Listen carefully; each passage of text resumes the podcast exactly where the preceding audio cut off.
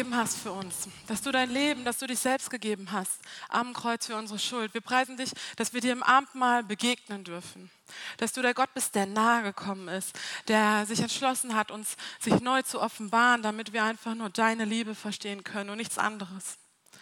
Danke, Herr, dass du Beziehungen mit uns haben möchtest, dass du Beziehungen mit mir haben möchtest.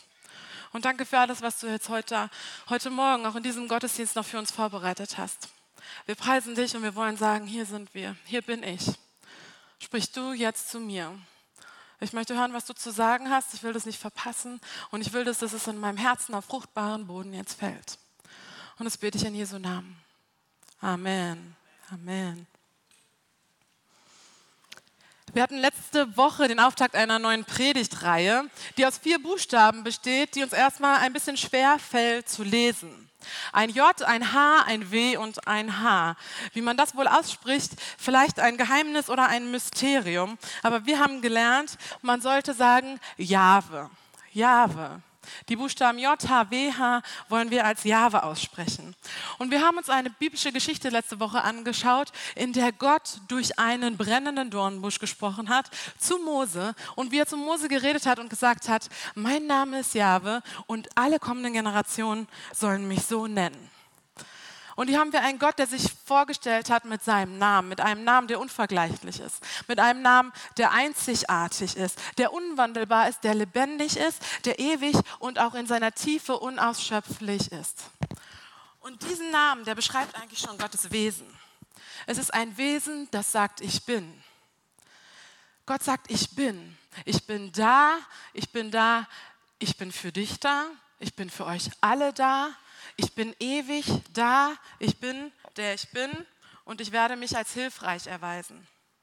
Ich werde sein, der ich sein werde. Ich bin das Wesen, welches ewig ist. Jahwe ist der heilige Gott, ihr Lieben. Jahwe ist der befreiende Gott, er ist der Schöpfergott, er ist der Erlösergott, er ist der Richter, er ist der Heiland der ganzen Welt. Und er ist der Beziehungsgott, er ist der, der dir ewig die Treue halten wird.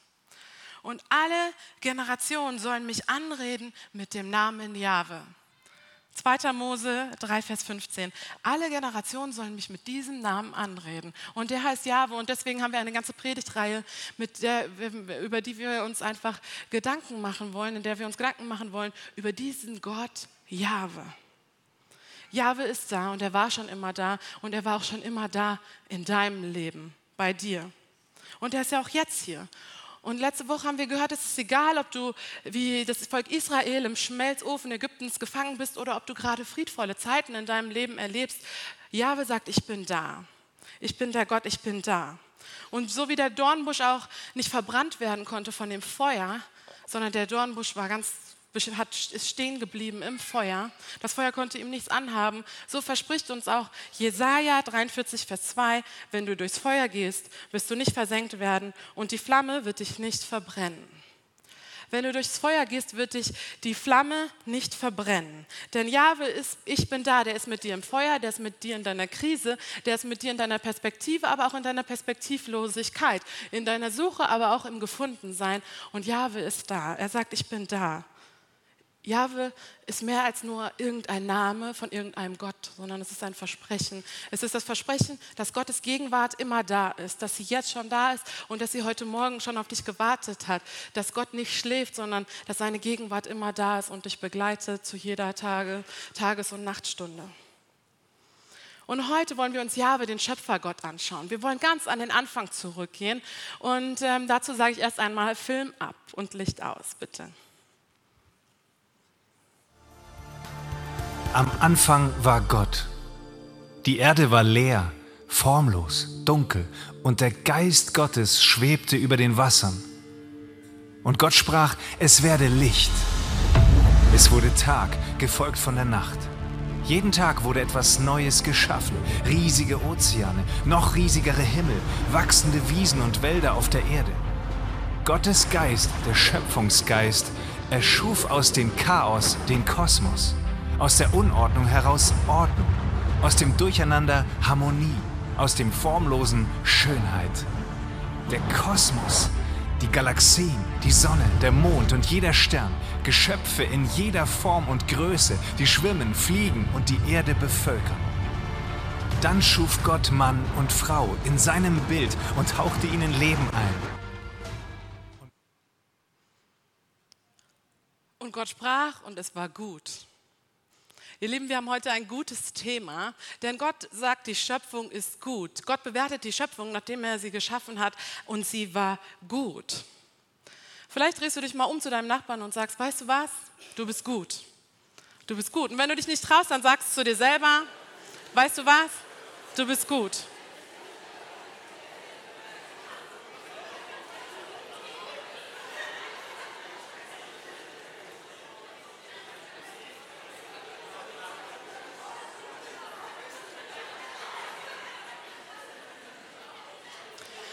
Ihr Lieben, du bist gut. Du bist gut. Du bist nicht gut, weil du halt gut bist, sondern weil du einen guten Gott hast. Weil du einen guten Gott hast, der, wenn er Sachen erschafft, dann sind sie gut. Du bist gut, weil du einen guten Gott hast. Und was Gott erschafft, das ist gut. Und wenn man den Weltraum betrachtet mit all seinen Milliarden von Galaxien und, und unsere mini kleine fantastische Erde darin betrachtet, dann kann man schon anfangen zu glauben, dass es da doch vielleicht noch jemanden geben muss.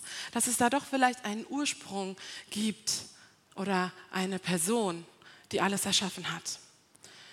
Und die ersten Worte der Bibel, die lauten Bereshit bara Elohim. Das ist hebräisch und das heißt, am Anfang schuf Gott Himmel und Erde. Und es ist wie eine Überschrift über dem Kapitel, aber es ist auch gleichzeitig die Einleitung der Schöpfungserzählung. Bereshit bara Elohim, da heißt es, und am Anfang schuf Gott. Am Anfang schuf Gott Himmel und Erde. Und im ersten Kapitel der Bibel finden wir dann gleich einen Rhythmus. Man kann sagen einen Tonus. Denn das Schema der Schöpfung, das finden wir sechsmal an sechs Tagen immer wieder das Gleiche. Und das heißt nämlich, und Gott sprach und das geschah und Gott schied oder er machte oder er schuf und Gott nannte es und Gott sah, dass es gut war und es wurde Abend und wieder Morgen, Tag X.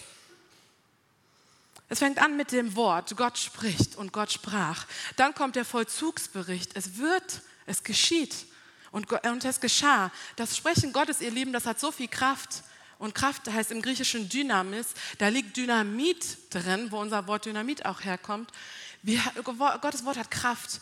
Da ist so viel Kraft, dass es wie Dynamit explodiert und neues Leben entstehen kann. Und dann kommt die Tat und Gott macht und Gott schafft und, und, und erschied das Wasser von der Erde. Und dann nannte es Gott, dann kommt die Namensgebung. Es kommt, bekommt allen, alles einen Namen.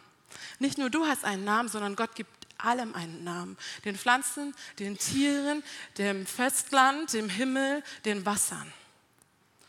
Und dann kommt die Billigungsformel und Gott sagt uns, siehe, es war gut. Siehst du es? Es ist gut, was Gott geschaffen hat. Die Schöpfung um dich herum ist gut. Und dann kommt der Abschluss immer wieder, die Tagesformel. Es wurde Abend und wieder Morgen und dann heißt es Tag, Tag X, also Tag 1, Tag 2, 3, 4, 5, 6. Sechsmal haben wir dieses Schema. Das ist Gottes Wort, das ist sein Reden, was hier einfach spricht und dann geschieht es. Hier zeigt Gott, dass sein Wort Leben enthält, dass sein Wort Leben vorbereitet hat für uns. Und dieses Leben, was Gott schafft, das war gut. Und wir lesen, was dann erschaffen wird am ersten Tag. Und die folgenden Tage wird geschaffen das Licht. Es war gut. Der Tag war gut, die Nacht war gut, die Erde war gut, die Meere waren gut, die Himmel waren gut, die Pflanzen waren gut, Sonne, Mond und Sterne waren gut, die Wassertiere und Vögel waren gut und die Landtiere waren ebenso gut. Und dieses Leben, das Gott schafft, das hat Ordnung. Alles hängt irgendwie miteinander zusammen. Alles braucht einander. Ihr Lieben, Gott ist ein Gott, der das Chaos beseitigt. Das Chaos, was am Anfang da war, da schafft er Ordnung hinein, damit Leben entstehen kann, damit Leben gestiftet wird. Und damit Leben möglich ist, schafft Gott Raum und er schafft Zeit.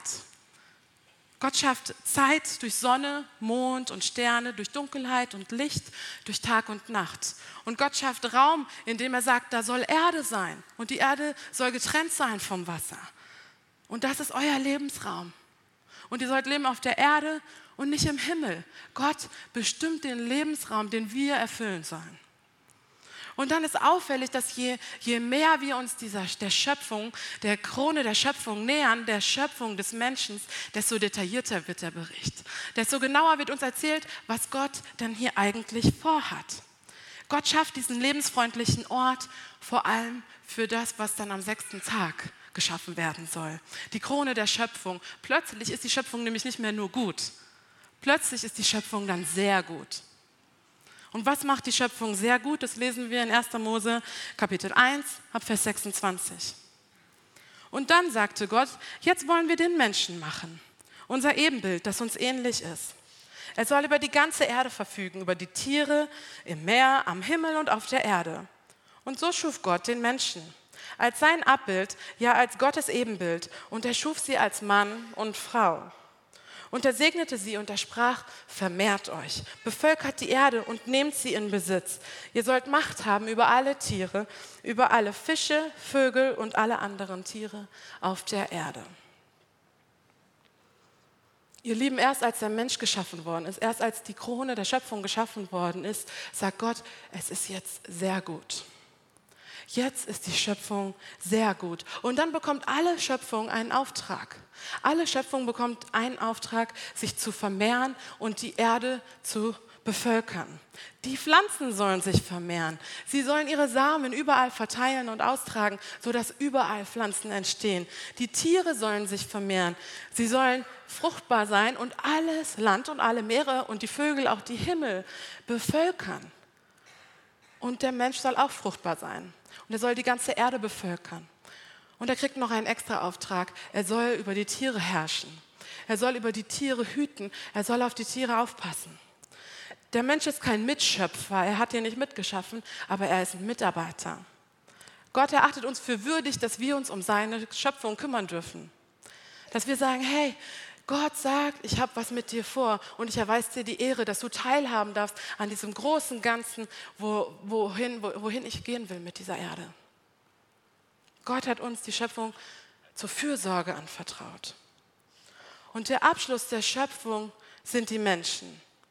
Die Menschen generell, nicht nur ein Individuum, sondern die Menschen, die Menschheit. Und die ist weiblich und die ist männlich.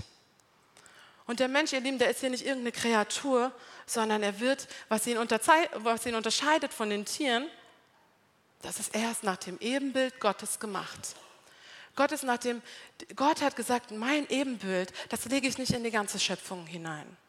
Das lege ich in diese Krone der Schöpfung, in die Menschen, in meine Menschen hinein. Denn du sollst mein Repräsentant auf Erden sein.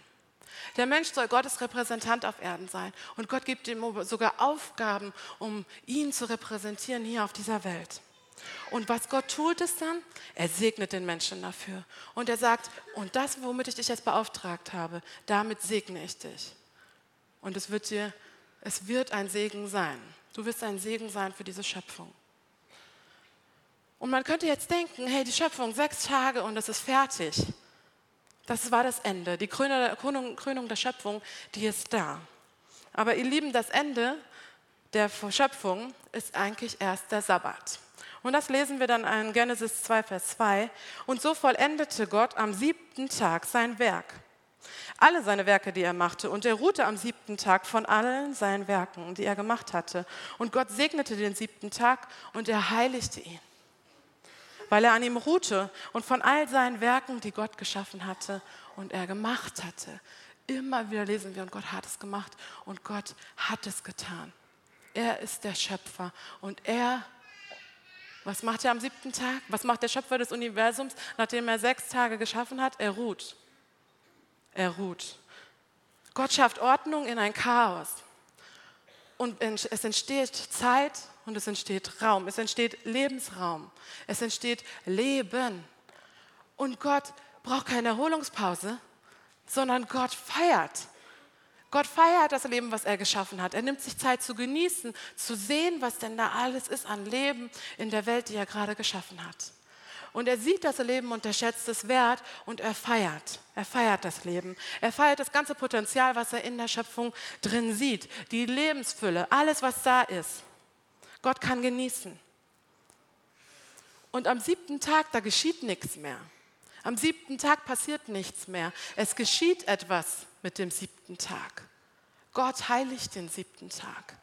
Gott sagt, jetzt ist erst die Schöpfung vollendet. Und wir werden erst ein ganzes Buch später, wenn man so will, im zweiten Buch Mose, Kapitel 20, in den zehn Geboten dazu aufgefordert, dem ebenso nachzufolgen diesen siebten Tag zu heiligen. Es heißt, an allen Tagen, an allen sechs Tagen dürft ihr schaffen, dürft ihr jeder jeglicher Arbeit nachgehen, aber an diesem einen Tag, an diesem einen Tag, da möchte ich mit dir genießen. Da möchte der Schöpfer des Universums mit dir feiern. Und erst dieses gemeinsame Erleben der Schöpfung, erst, erst, dass der Schöpfer sagt, ich bin hier und meine Schöpfung ist da und wir zusammen, wir leben zusammen und wir feiern zusammen das Leben. Erst hiermit ist die Schöpfung vollendet. Erst der siebte Tag vollendet, die Wochenstruktur, die wir heute immer noch haben. Sieben Tage Woche und der siebte Tag, an dem wir uns ausruhen dürfen. Wenn Gott sagt, der siebte Tag ist heilig, dann läuft die ganze Schöpfung nicht auf den Menschen zu. Du bist nicht das Ziel der Schöpfung. Der Mensch ist nicht das Ziel der Schöpfung, sondern der Gott, der Schöpfer des Universums, ist das Ziel der Schöpfung. Er selbst ist das Ziel. Er lenkt auf sich selbst. Gott lenkt auf sich selbst mit dieser sieben Tage Einteilung der Schöpfung. Die Schöpfung ist das Ziel. Die, die Schöpfung zielt auf Gott als das Ziel.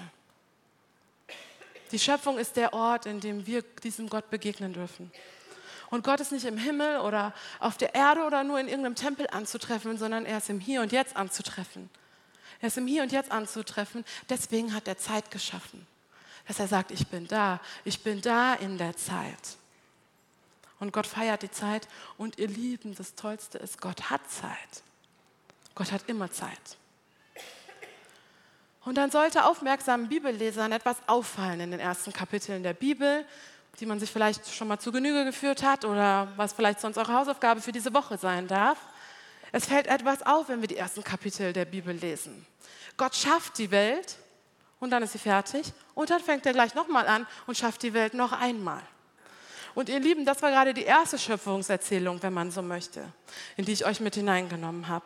Und hier, wenn wir uns anschauen, den hebräischen Urtext, dann finden wir da kein einziges Mal das Wort Jahwe. Dann warum haben wir denn jetzt das Thema Schöpfung und in dieser Jahwe-Reihe, wenn kein einziges Mal das Wort Jahwe drin vorkommt? Denn das Wort, was hier im Original, also im, im Urtext steht, im hebräischen Urtext, ist nicht Jahwe. Es ist Elohim. Und Elohim heißt, heißt Gott, aber es wird eigentlich, wortwörtlich heißt es sogar Götter übersetzt. Und es steht im sogenannten Pluralis Majestatis. Und es ist ein Hoheitsplural. Also Hochwürden werden mit sie angeredet und im Plural. Und Hochwürden ähm, kann man die Ehre erweisen, indem man sie im Plural anredet, aber auch ein Würdenträger kann sich selbst äh, mit dem Plural bezeichnen. Und so sagt Gott, lasst uns Menschen machen. Er sagt, lasst uns Menschen machen. Er fordert sich selber dazu auf und tut das im Plural. Und ihr Lieben, das ist Elohim, der sich hier uns vorgestellt hat. Und weil er immer wieder Gott Elohim heißt, hier in der ersten Schöpfungserzählung, wird sie einer, einer Quelle zugeordnet, die heißt Elohist. Da steckt das Wort Elohim auch schon mit drin. Und der Elohist, der nimmt, der liebt Aufzählungen. Der liebt System, der liebt Ordnung und Formeln und Wiederholungen und Rhythmus. Und das haben wir gerade eben gehört, dieses Schema eines Schöpfungstages, sechs Tage, an denen immer wieder dasselbe passierte. Und man könnte diesen ersten Schöpfungsbericht eigentlich lesen wie ein Gedicht, wie eine Hymne, die den Schöpfer, die den, einfach den Schöpfergott preist. Und dann haben wir den sogenannten Javisten daneben. Das ist eine andere Quelle. Und die bezeichnet Gott nicht mit Elohim, sondern mit Jahwe. Und dem wollen wir uns jetzt widmen, nämlich der zweiten Schöpfungserzählung. Da merken wir gleich, dass Jahwe ziemlich oft drin vorkommt. Denn ich habe euch ja letzte Woche erzählt, da wo Jahwe steht ähm, äh, im hebräischen Urtext, da ist meistens, zumindest in der Lutherbibel, dass dann da steht, der Herr in Großbuchstaben. Und immer wenn der Herr in Großbuchstaben steht, wissen wir, dass da eigentlich Jahwe im Urtext steht. Und jetzt schauen wir das mal an, wie oft wir jetzt der Herr in Großbuchstaben lesen dürfen ab äh, 1. Mose 2, ab Vers 4 möchte ich lesen. Und so ging es weiter. Nachdem Gott, Jahwe, der Herr, Himmel und Erde geschaffen hatte. Damals wuchsen noch keine Gräser und Sträucher, denn Gott hatte es noch nicht regnen lassen. Außerdem war niemand da, der den Boden bebauen konnte. Nur aus der Tiefe der Erde stieg Wasser auf, eine Art Nebel, und es tränkte den Boden. Da nahm Gott, der Herr, also Jahwe, etwas Staub von der Erde, formte daraus den Menschen und blies ihm den Lebensatem ein. So wurde der Mensch ein lebendiges Wesen. Und dann legte Gott, Jahwe, einen Garten im Osten an, in der Landschaft Eden, und brachte den Menschen, den er geformt hatte, dorthin. Und dann lesen wir noch ein paar Verse später, ab Vers 18. Und Gott, Jahwe, sagte, es ist nicht gut, dass der Mensch allein ist. Ich will ihm jemanden zur Seite stellen, der zu ihm passt. Und er brachte alle Landtiere und Vögel, die er aus dem, Boden, aus dem Erdboden geformt hatte, zu dem Menschen, um zu sehen, wie er sie nennen würde. Und genau so sollten sie dann heißen. Der Mensch brachte, betrachtete die Tiere und benannte sie. Für sich selbst aber fand er niemanden, der zu ihm passte und ihm auch eine Hilfe sein konnte. Da ließ Gott, Jahwe, einen tiefen Schlaf über ihn kommen und er entnahm ihm eine Rippe und verschloss die Stelle wieder mit Fleisch. Und aus der Rippe formte er eine Frau und brachte sie zu dem Menschen. Da rief dieser, endlich, endlich gibt es jemanden wie mich, Sie wurde aus einem Teil von mir gemacht und wir gehören zusammen. Was fällt dir hier sofort auf, wenn du das liest? Fällt dir etwas auf? Hier ist irgendwie alles ein bisschen anders. Es ist eine ganz andere Erzählweise, eine ganz, äh, ein, ein, es gibt keinen Tag und keinen Abend, keine Formeln mehr. Hier ist ein Erzählstrang, eine ganz andere Dynamik, in die wir hineingenommen werden. Wenn man beide Texte, beide Schöpfungserzählungen miteinander vergleicht, dann bemerkt man schnell Unterschiede. Und wir haben in der ersten Schöpfung dieses Chaos, diesen Urzustand. Und das heißt im Hebräischen Tohu Wabohu. Und Tohu Wabohu, das sagen wir im Deutschen manchmal, wenn die Kinder ziemlich viel Chaos gemacht haben und im Wohnzimmer alles durcheinander liegt, dann ist das auch in unserem Sprachgebrauch manchmal ein Tohu Wabohu. Das ist Chaos, da ist alles wüst und leer. Das ist der Urzustand. Und dann heißt es, da gab es nur die Wassermassen und die Wassermassen waren dunkel und sie waren bedrohlich und sie waren gefährlich. Und jetzt in der zweiten Schöpfungserzählung, da lesen wir von Trockenheit, dass der Urzustand auch Trockenheit und wüst und leer war es, aber das Wasser, was kommt, ist nicht lebensbedrohend, sondern ist lebensspendend. Es stiftet Leben. Das Wasser zog auf, heißt es, wie ein Nebel und es tränkte die ganze Erde und plötzlich kann Leben entstehen. Plötzlich kann Leben spenden, Wasser, äh, Leben entstehen und Wasser ist hier positiv und Wasser ist hier lebensstiftend. Und dann haben wir Sonne, Mond und Sterne und das Firmament und das kommt hier gar nicht drin vor. Es gibt keinen Tag und Nacht. Es gibt nicht die verschiedenen Tage. Die Zeit ist unklar. Wir wissen nicht, wie lange es denn jetzt hier brauchte, was Gott tat. Und plötzlich schafft auch nicht mehr das Wort, das lebendige Wort Gottes, was spricht. Und plötzlich ist da die Dynamis, die Kraft. Und es wird Wirklichkeit, was Gott geredet hat, sondern er formt selbst. Gott selbst packt an und er formt die Tiere, er formt den Menschen. Wir lesen in der zweiten Schöpfungserzählung beim Javisten, dass es anfängt mit dem männlichen Menschen, die Schöpfung. Dann kommt erst der Rest der Schöpfung, dann kommt erst alles grün und es endet bei der Schöpfung des weiblichen Geschlechts, bei der Schöpfung des, des weiblichen Menschen. Bei der ersten Schöpfungserzählung haben wir gehört, der Mensch ist die Krone der Schöpfung. Er hat, es ist darauf zugelaufen, der Mensch ist am sechsten Tag äh, geschaffen worden, aber vollendet wurde die Schöpfung erst durch, durch, durch die Vollendung am Sabbat, durch das Ruhen des Schöpfers und das Genießen der, der Schöpfung vom Schöpfer selbst. Wir sehen, dass ähm, am Anfang wurden die Menschen generell geschaffen. Da heißt es, lasst uns Menschen machen. Nicht nur selbst spricht Gott von sich im Plural, sondern auch Menschen stehen im Plural. Am Anfang werden Menschen gemacht, mehrere Menschen. Und hier plötzlich in der zweiten Schöpfungserzählung geht es ganz konkret um einen Mann und um eine Frau, die auch Namen haben. Es ist ja ganz anders, was wir hier lesen. In der ersten Schöpfungserzählung hören wir, der Mensch ist das Ebenbild Gottes und in der zweiten Schöpfungserzählung kommt es gar nicht drin vor, dass der Mensch auch das Ebenbild Gottes ist. dass Menschen sich einander als Gegenüber bestimmt sind. Der Mensch wird gemacht. Hier in der zweiten Schöpfungserzählung, er wird geformt. Gott fasst uns an, er fasst uns mit den Händen an und formt uns in das Bild, wie er uns haben möchte. Und Gott fasst uns hier an und Gott wird hier fast so menschenähnlich beschrieben. Gott ist es, der was kreiert, der sich hinsetzt an den Tisch und der anfängt zu basteln. Und der, der was Großartiges dabei herausstellt. Und dann wird erst der Körper gebildet und dann ist so die Figur fertig, die Puppe ist fertig, aber da ist noch kein Leben drin. Und was tut dann Jahwe, der Schöpfer Gott? Er haucht Leben ein. Er haucht uns Leben in die Nase ein. Ein Schöpferkuss erweckt den Menschen zum Leben. Handmade. Du bist handgemacht. Du bist handgemacht, das ist ein, ein, ein Lockmittel eigentlich für Käufer heutzutage, dass man sagt, hey, das ist handmade und das lässt sich gut verkaufen und das nutzt die Industrie, das nutzen kleine Selbstständige genauso wie äh, große andere Handelsketten. Das ist etwas handmade, das ist etwas handgemacht. Das hat besonderen Wert, das hat besonderen Stellenwert. Und Gott sagt, du bist handgemacht. Du warst in meiner Hand drin und ich habe dich geformt. Der Schöpfer des Universums hat dich in seinen Händen gehalten und er hat dich gemacht. Und dann ist Adam aber erstmal alleine und er wird in den Garten, Garten heißt im griechischen Paradies, geschaffen. Und dann wird erst der Garten geschaffen. Also Adam ist geschaffen und er hat noch gar keinen Lebensraum. Und dann wird der Garten geschaffen und dann die Bäume und Pflanzen erst, die in ihm drin sind. Und dann wird der Mensch wie so eine kleine Spielfigur von dem Schöpfer des Universums in diesen Garten hineingesetzt. Und er sagt, den habe ich extra für dich gemacht, sagt Gott. Ich habe dir einen Garten für dich gemacht. Und es ist nicht gut, dass du alleine bist. Und ich will dir ein Gegenüber schaffen. Plötzlich ist etwas nicht gut. Plötzlich ist etwas nicht gut in der Schöpfung. Vorher gibt es gar keine Bewertung der Schöpfung wie im ersten Schöpfung, wie in der ersten Schöpfungserzählung. Aber plötzlich ist etwas nicht gut, da fehlt noch was. Und dann werden erstmal die Tiere geschaffen. Und Tiere sind hier nicht zu beherrschen wie am Anfang, sondern sie sind eine Möglichkeit des Gegenübers.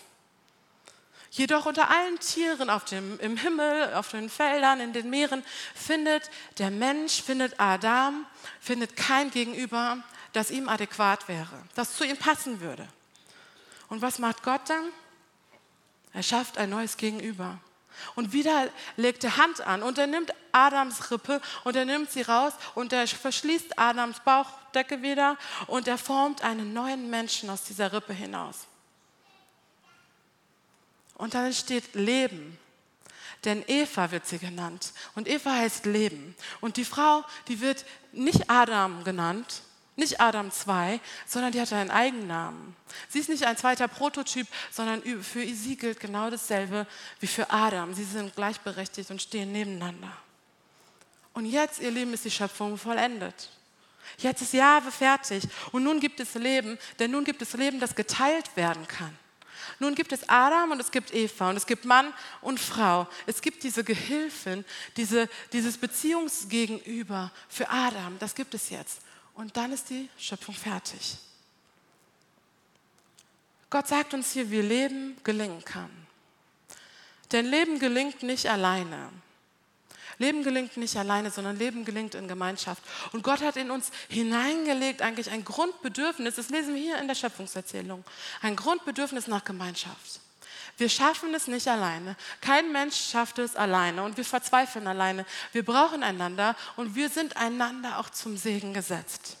Menschsein bedeutet anzuerkennen, dass ich Hilfe brauche, dass ich es allein nicht schaffe. Wir sind geschaffen, um Beziehung zu haben. Die Vollendung im zweiten Schöpfungs, in der zweiten Schöpfungserzählung der ist nicht der Sabbat, sondern es ist die Beziehung. Es läuft hier auf die Beziehung hinaus. Und es geht nicht nur um eine Beziehung, die wir Menschen untereinander haben, die Adam und Eva haben dürfen, sondern es geht auch um eine Beziehung, die wir zu unserem Schöpfergott haben dürfen. Weil Gott hat den Menschen geschaffen, damit er Beziehung haben kann. Nicht nur wir untereinander, seine Schöpfung untereinander, miteinander, sondern dass wir Beziehung zu, zu dem Schöpfergott haben können, der Beziehung liebt, der Beziehung will und der sie deshalb geschaffen hat. Beide Schöpfungserzählungen äh, stellen uns einen Gott vor, der die Welt ordnet erstmal.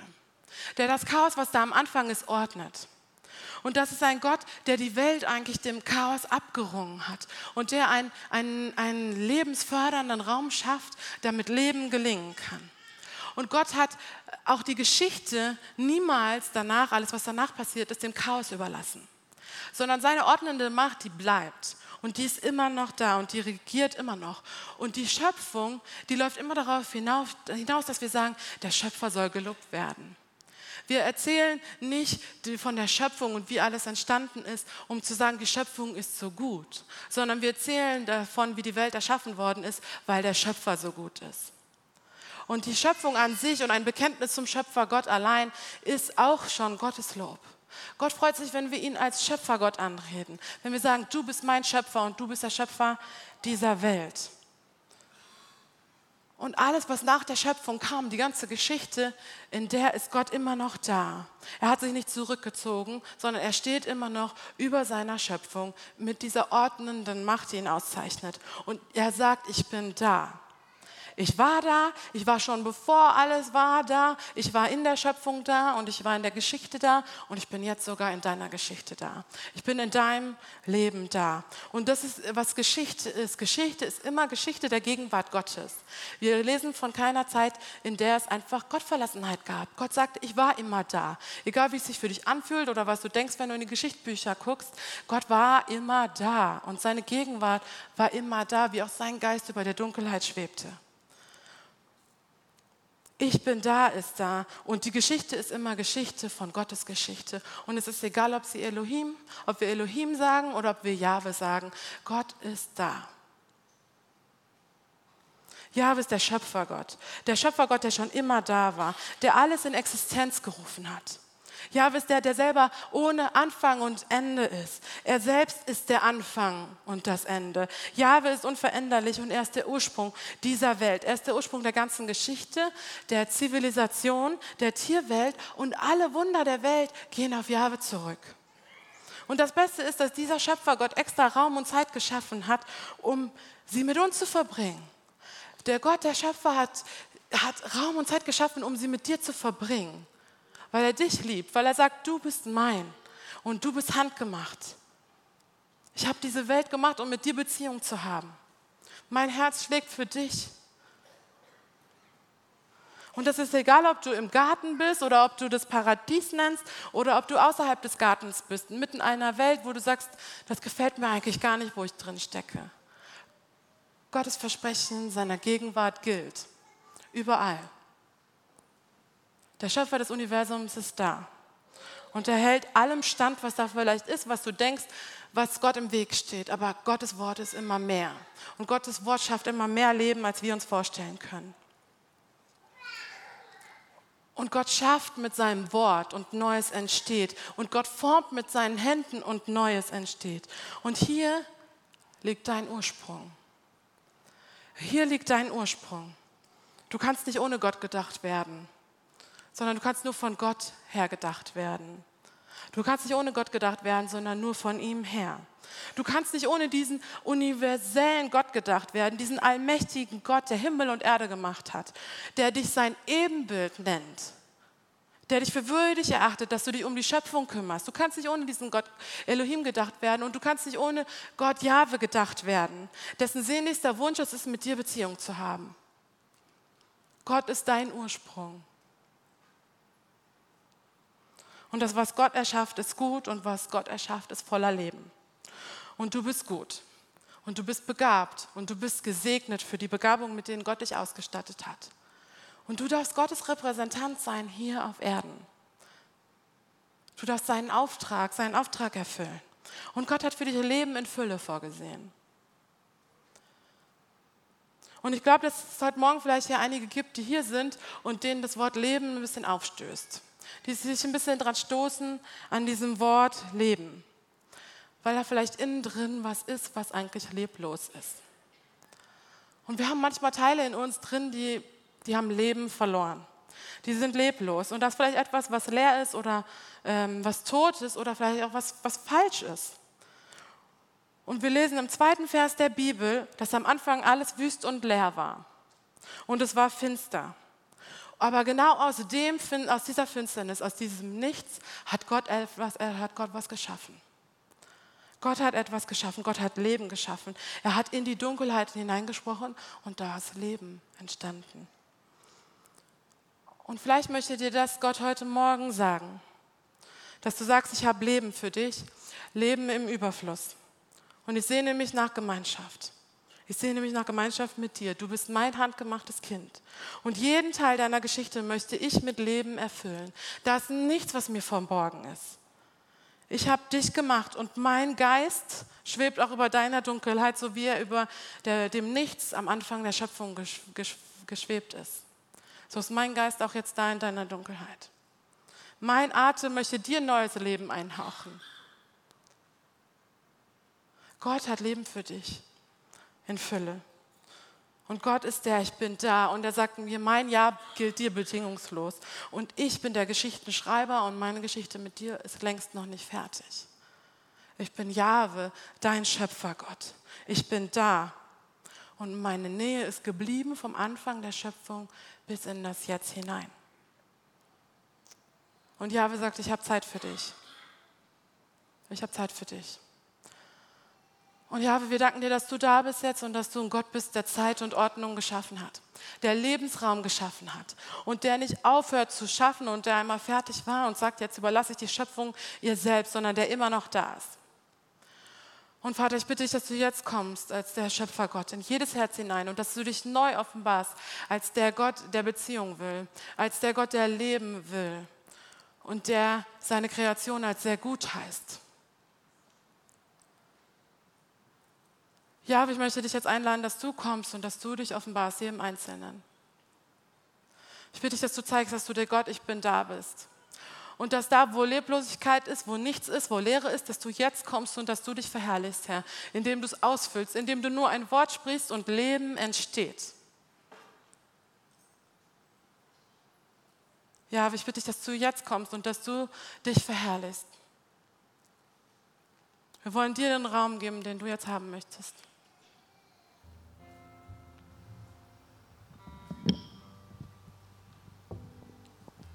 Danke, dass du uns handgemacht nennst, dass du sagst, wir sind handmade, dass du uns so sehr liebst, dass du uns formst und in deine Hände nimmst und liebevoll zubereitest, dass du uns schon kanntest, bevor wir überhaupt Lebensatem haben.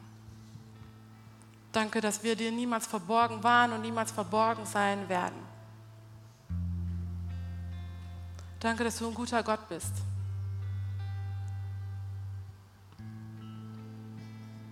Danke für all das, was du noch vorbereitet hast für jeden Einzelnen von uns. Bitten dich jetzt, dass du weitersprichst.